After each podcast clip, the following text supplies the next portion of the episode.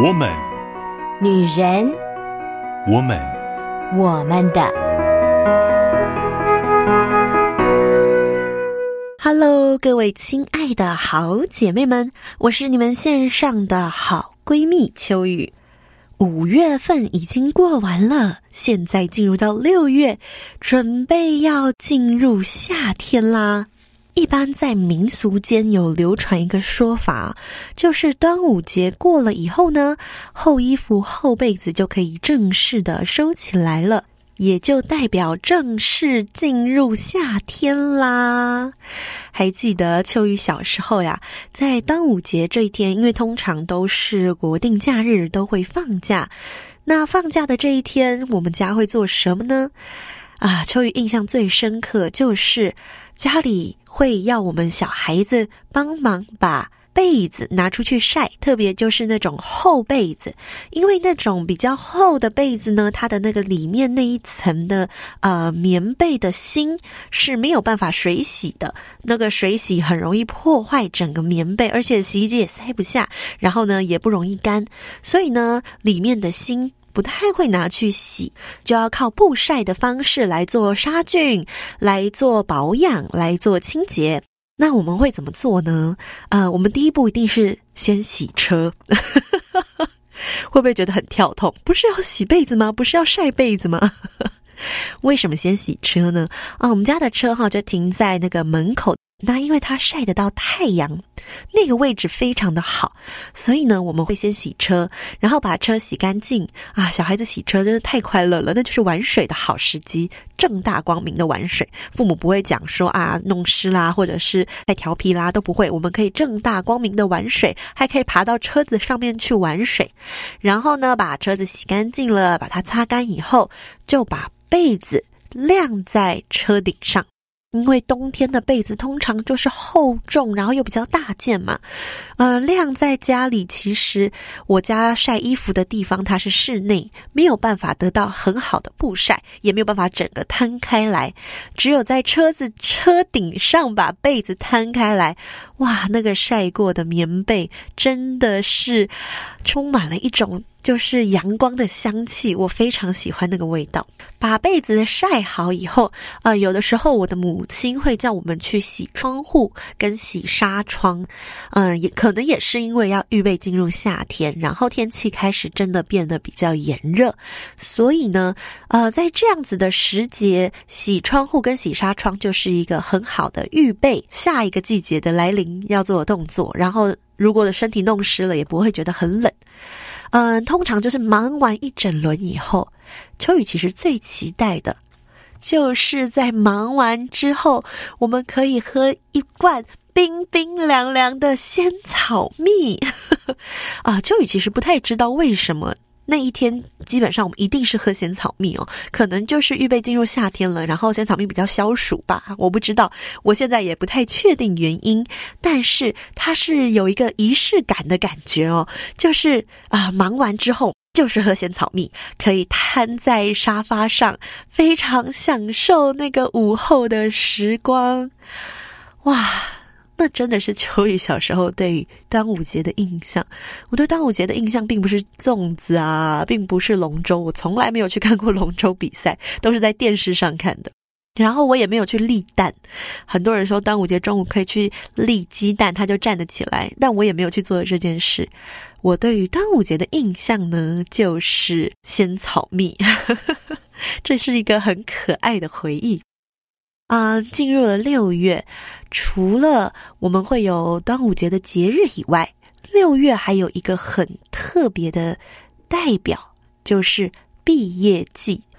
嗯，其实毕业季有可能在啊、不同的国家是不太一样的。像秋雨就知道，呃，日本的毕业季好像是在三月，所以你看他们拍那种毕业照片都会有樱花，就是因为他们其实是春季是他们的毕业季节。然而呢，在台湾毕业的季节呢，就是六月，是凤凰花开的时候，所以呢，六月啊就充满了。淡淡的哀愁或惆怅，跟很多的兴奋，因为呀，七八月就要放暑假啦。我相信一定还是有学生会觉得啊，暑假不知道干什么呀，不喜欢放假。但是我想，大部分的学生应该对暑假都是满怀期待的吧。然而呢，对于毕业有最复杂感受的，我想应该是大学四年级或者是研究所要毕业的学生了，因为呢，这个毕业代表的是他可能即将要跟学生这个身份做告别，而那个暑假两个月的时间，也许就不再代表了美好的假期，而是代表他需要开始思考他人生的下一步，要进入工作了，要进入职场了，或者是他下一步。该怎么办？而在这样的时间呢，那真的是啊、很难。对于毕业带着一个非常快乐的感觉，虽然脱离学业，那的确是让人有一些期待的哦。特别是学生当了很久的时候，会觉得哦天哪，我很想摆脱这些考试、作业、课程之类的，但是也会开始想。难道我就要开始进入职场了吗？进入职场以后，好像就没有所谓的啊、这种长的假期。进入了职场以后，就开始要背负更大的重担了。所以在毕业季后，嗯，真的其实也常常是很多人觉得很彷徨的时候。说起来，秋雨今年也是毕业生呢。秋雨呢，啊、就读神学院，今年就要毕业了。而面对毕业季，哇，秋雨的心情真的也是很复杂。特别秋雨不是啊，当了很久的学生要毕业，而是其实工作了好长一段时间，然后回来当学生，我是非常享受的。我是当学生当的好快乐的，然后要毕业了。我身边呢有一些呃神学生，因为他们呢可能就是一直都在做学习，中间并没有很长的时间工作，然后再次进入神学院，所以呢他们其实都会觉得很想要赶快毕业。但是对于秋雨来讲，这个学习的时间仿佛就是我休息的时间，所以我非常舍不得。然后呢，对于未来也需要重新呢去做一些思考跟规划。因此呢，秋雨啊，特别想在六月跟各位好姐妹们，我们一起来聊一聊梦想这件事情吧。不知道你现在啊，对于梦想这个词有什么样的感受呢？因为姐妹们可能身处在不同的环境或不同的人生阶段，也许你觉得啊，梦想离我已经太遥远，或者是我现在已经正在完成我的梦想。也有可能你对于梦想还有很多的雄心壮志。无论你在什么阶段，秋雨还是觉得，呃，有梦想，或者是有一些目标，或者是有一些天马行空的想法，这对我们的人生来说，都是一个充满了啊、趣味性，而且让我们的生活增添一些滋味的元素。所以呢，人还是有一些梦想，有一些梦挺好的。谈到了梦想，秋雨呢就想起了几个跟做梦有关的有意思的故事，所以就让秋雨借着这几个做梦的人、做梦的故事，来聊一聊关于梦想的二三事吧。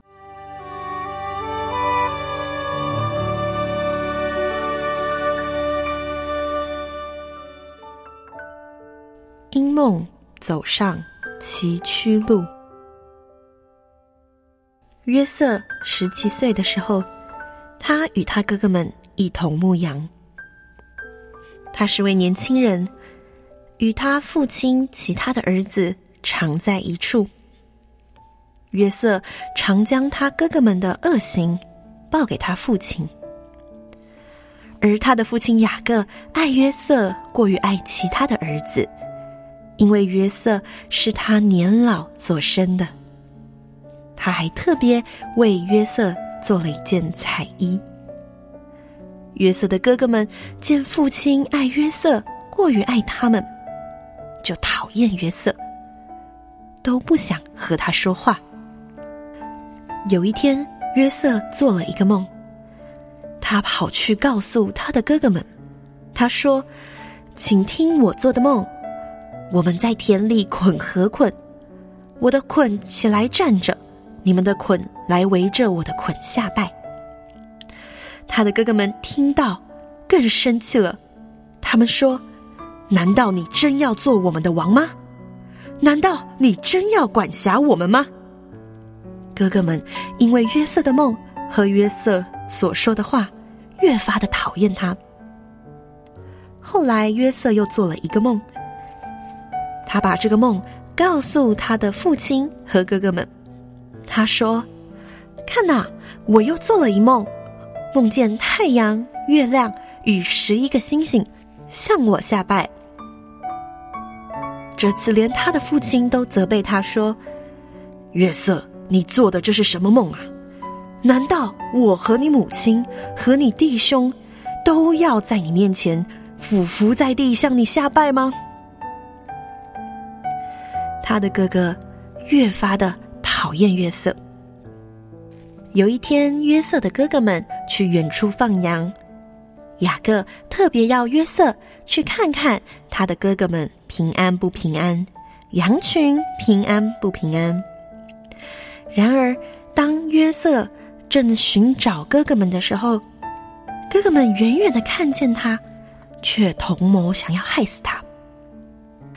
大哥流便听见了，想要救约瑟脱离哥哥们的手，就说：“我们不可害他的性命，不可流他的血。”我们可以把他丢在这野地的坑里，不可下手害他。大伙儿听见了，也就同意了流便的说法。因此，当约瑟到了他哥哥们那里，他们就剥了那件雅各做给约瑟的彩衣，然后把约瑟丢在坑里。然而，当他们坐下吃饭的时候，忽然看见了一群骆驼商队。当中，犹大对其他弟兄说：“杀了那小子，对我们也没什么好处啊，不如干脆把他卖给这些商人吧。”于是兄弟们趁着大哥流便不在，就把约瑟卖给了商人，而商人们就把约瑟带到埃及去了。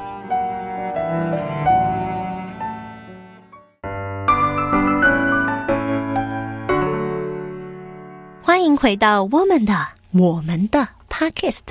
刚刚呢，跟大家分享的约瑟的故事，约瑟的故事，这只是前半段而已呢。其实约瑟啊，他真的是一个蛮坎坷的人哦。他在啊、幼年时期非常得到父亲的疼爱，但是呢，却被哥哥们讨厌。所以呢，这群同父异母的哥哥们呢，就把他卖到了埃及。那卖到了埃及，不可能有什么好的工作。通常被卖的人一定是去做奴隶。然而呢，约瑟他在做奴隶的时候呢，呃，被人家看中，因为他是一个很认真的人。好不容易有一个机会可以做到了管家这样子的职位，却又被啊、呃、主母陷害，被下到了监里。反反复复，真的是很波折呀。而人家在监里也没有闲着啊，他也是非常的尽心尽力帮助典狱长。所以呢，其实啊，狱卒啊都对他是蛮好的，因为呢，啊，上帝也帮助他，让他做事情都非常的顺利。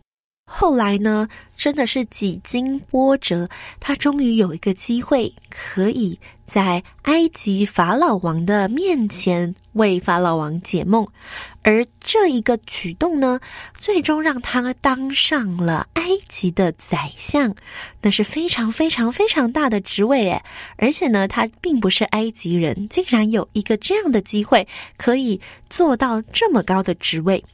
最有意思的是，因为后来埃及地遍地饥荒，在约瑟非常优异的管理之下，只有埃及有食物，而他的哥哥们就来到了埃及，想要买粮食，非常巧妙的与他呢啊、青少年时期所做的梦吻合上了，因此。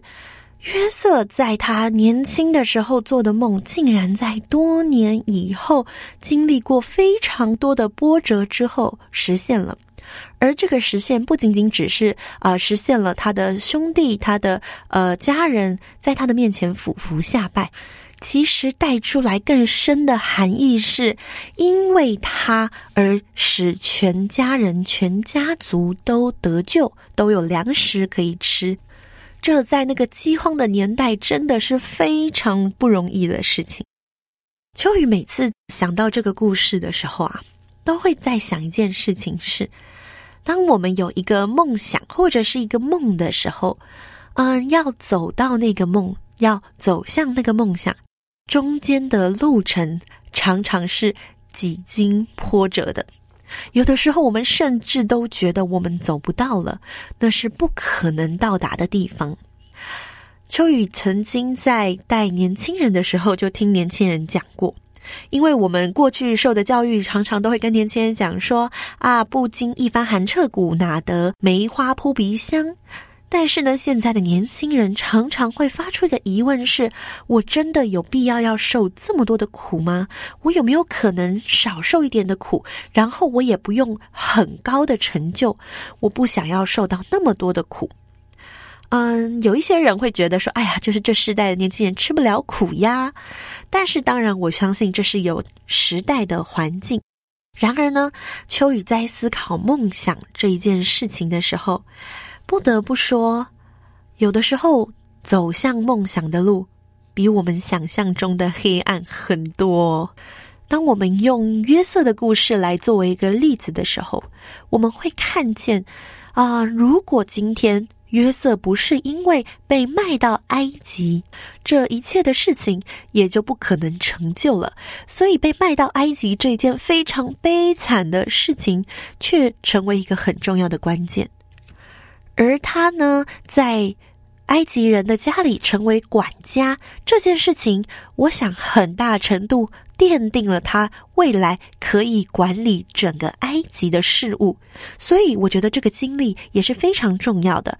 虽然在这段经历当中，其实有很多的辛苦，而且后来还被陷害，可是呢，陷害才有机会进入到大牢，接触到监狱里面的人。因此，后来带出了机会，被人提到法老的面前，被人想起来。我觉得这都是非常有意思的事情。如果你今天对这个故事很有兴趣的话，你可以去网络上搜寻，你可以去找一找圣经，在圣经中对这个故事有更清楚的记载。这是一段非常漫长的旅程，对于约瑟来说。真的是他人生非常不容易的走的一段路，但是呢，到了故事的最后呀，呃，兄弟们其实都一直很害怕约瑟会寻仇，所以他们都是好几次的跟约瑟又道歉，然后甚至觉得啊，我们就当你的呃奴仆就好了。可是约瑟对他们说。其实呢，我知道我来是上帝的心意，上帝的意思原是好的。他让我来呢，就是为我们的家预备，他就是来预备我们可以存活性命。秋雨记得曾经在和年轻人聊梦想的时候，有一个年轻人说他的梦想是开一间咖啡厅，啊，是一个男孩子啊，男孩子有的时候还蛮浪漫的。他说他想开一个咖啡厅。然后呢，啊、我其实觉得蛮有意思的，因为我就想说，诶，平常也没有特别，呃，听他说很喜欢喝咖啡，或者是特别对餐饮有什么兴趣，所以我就问他说，诶，那你想要开一个怎么样的咖啡厅呢？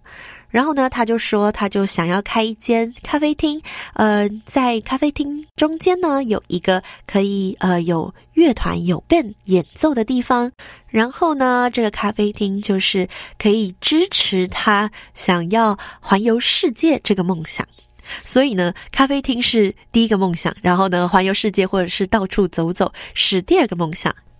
我真的听的时候会觉得非常的浪漫啊，然后我就问他啦，我就说哦，那你打算，你觉得大概在几岁的时候你想要完成这个梦想呢？然后呢，他就说出了，如果我没记错的话，好像是三十五岁还是三十岁之类的。这个年龄一出来的时候，我就默默的。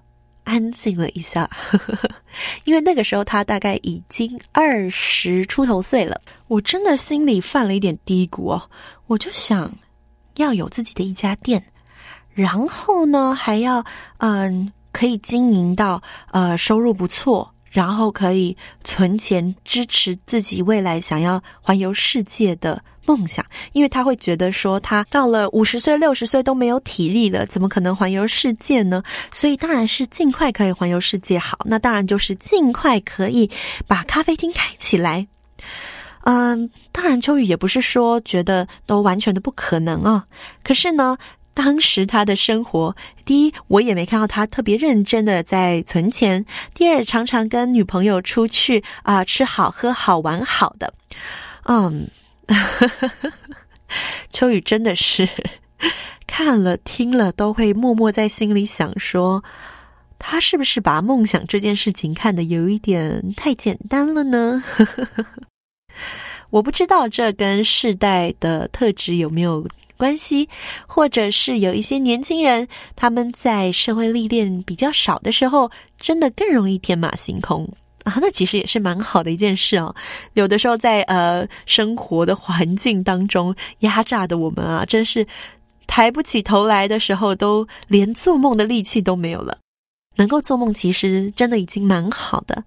但是呢，嗯，做梦跟为了梦想而努力。还是有那么一点差距的。能为了梦想而努力，秋雨也觉得那是一个很幸福的事情。为了梦想而努力，其实秋雨觉得更重要的一件事是做好一个心理准备，那就是的确会要走一段很崎岖的路。可是那个崎岖的路，不是为了让我们放弃我们的梦想。